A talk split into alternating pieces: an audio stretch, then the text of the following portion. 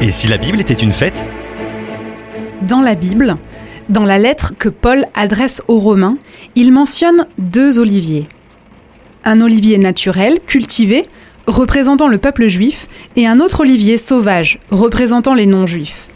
Paul explique que certaines branches de l'olivier naturel cultivé ont été coupées à cause de leur incrédulité, et que certaines branches de l'olivier sauvage ont été greffées à leur place étant ainsi participante de la sève de l'olivier naturel. Cette image forte appelle les croyants en Jésus à considérer les racines judéo-bibliques de leur foi, ayant été greffées sur cet olivier naturel cultivé, à considérer, à prendre en compte leur héritage biblique et même à y participer.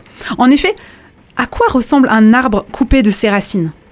C'est pourtant ce à quoi une partie de l'Église actuelle ressemble des branches greffées sur l'olivier, mais rejetant leurs racines, leur histoire, leur héritage.